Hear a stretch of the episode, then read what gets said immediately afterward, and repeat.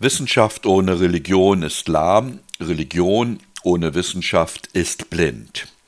Dieses bestens bekannte Einstein-Zitat gehört zu jenen Aussagen, die dazu einladen, allzu schnell an die Möglichkeit einer Synthese von Wissenschaft und Religion zu glauben, eine geradezu romantische Verlockung. Denkt man aber über die Implikationen der Einsteinschen Überzeugung nach, so kommt man bald ins Grübeln. Völlig ausgeschlossen erscheint die Synthese des zeitgenössischen Wissenschaftsmodells mit den Auffassungen der institutionalisierten Religionen zu sein. Sowohl die katholische als auch die protestantische Variante des Christentums sind viel zu sehr an einem persönlichen Gottesbegriff und an einer Fülle von Dogmen hängen geblieben, als dass der Alltagsverstand ihnen folgen könnte. Wer glaubt beispielsweise schon an die leibliche Auferstehung der Maria? Wahrscheinlich haben selbst viele Katholiken mit diesem Dogma so ihre Probleme oder mit der damit verbundenen Vorstellung, Jesus sei Gott selbst und demzufolge sei Maria also die Mutter Gottes. Nach allem, was wir wissen, hat sich Jesus selbst jedenfalls eine solche Vergottung seiner Person strengstens verbeten und sein Verhältnis zu seiner leiblichen Mutter, ja zu seiner Familie, kann durchaus als problematisch angesehen werden. Zwar mag das Entstehen eines Marienkultes in einer patriarchalisch dominierten Organisation psychologisch verständlich sein, wie C.G. Jung es so äh, wirklich hervorragend herausgearbeitet hat, aber ein solcher Glaube an Unglaubliches ist wohl kaum versöhnbar mit der rationalen Vernunft.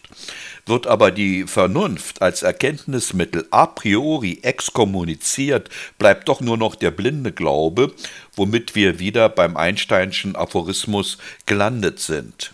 Doch auch der Mainstream des heutigen Wissenschaftsbetriebs hat ein Glaubensproblem. Immer dogmatischer werden im Namen der Naturwissenschaften Auffassungen vertreten, die allesamt darauf hinauslaufen, dass Kreativität, Reflexionsvermögen, Empathie, Freude Geistige Werte also nichts als Illusionen seien. Nur das sei wirklich, was man mit den Augen sehen und mit den Ohren hören kann. Nur das kann existieren, darf existieren, was physisch nachweisbar ist.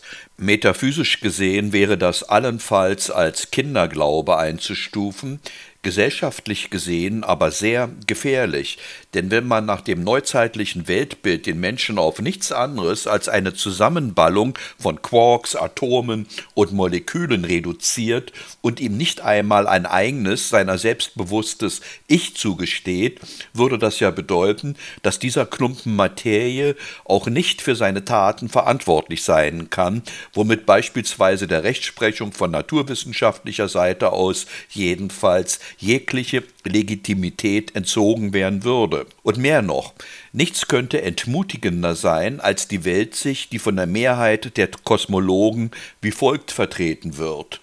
Das Universum sei aus dem Nichts entstanden und es wird durch das unumstößliche Gesetz der Entropie auch wieder zu nichts werden. Das ist so eine dieser neuzeitlichen Dogmen, Staub zu Staub, Asche zu Asche.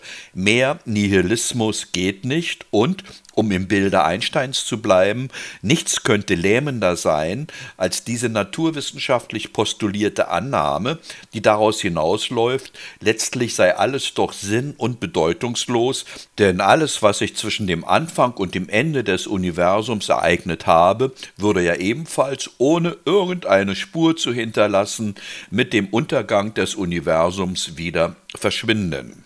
Doch es gibt auch eher zaghaft noch vorgetragene alternative Ansätze.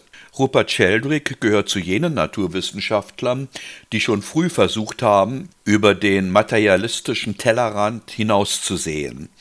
Beispielsweise vertritt er die für viele Kollegen seiner Zunft ketzerische Auffassung, dass das Bewusstsein oder der Geist nicht ausschließlich an die materielle Organisationsform, allgemein Gehirn genannt, gebunden ist und mit der Theorie der morphogenetischen Felder entwirft er Modelle, die das räumlich-zeitliche Wirklichkeitsmodell erweitern. In einer seiner jüngsten Publikationen, seinem Buch mit dem englischen Titel The Science Delusion, das im Deutschen leider den sehr missverständlichen Titel Der Wissenschaftswahn trägt, entwickelt er die Auffassung, dass die Wissenschaften sich neu dem Dialog mit den Religionen öffnen sollten, um sich von den einengenden, materialistisch gefärbten Tabus zu befreien. Also doch eine Synthese von Religion und Wissenschaft? Ich habe das sehr lesenswerte Buch von Sheldrick durchgearbeitet. Hervorragend, wie ich meine, seine Kritik am heutigen Wissenschaftsbetrieb, doch bleiben seine Vorschläge, wie der wissenschaftlich-materialistische Dogmatismus zu überwinden sei, meines Erachtens eher blass. Sheldrick versucht unter anderem mit althergebrachten statistischen Methoden die Phänomene einer gänzlich strukturierten geistigen Dimension, auf deren Existenz viele Belege ja heute hindeuten, zu ergründen. Da war ein Mensch namens Jesus 2000 Jahre vor Sheldrick weiter. Ihr habt Augen und seht nicht, Ihr habt Ohren und hört nicht, lautete seine Kritik an den materialistischen Erkenntnismethoden seiner Zeit. Bis heute gilt Jesus als Religionsstifter und wird vom Zeitgeist mit einem Label versehen, das ihn als charismatischen Wundertäter bestenfalls in die Schublade esoterischen Wunschdenkens verbannt.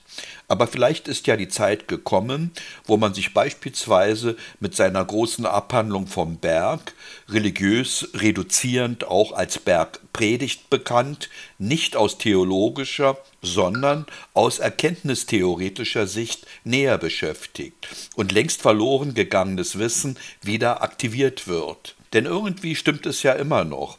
Auch mit den besten Large-Scale-Teleskopen und den teuersten Teilchenbeschleunigern lässt sich die immaterielle Tiefenstruktur des Seins nicht erfassen.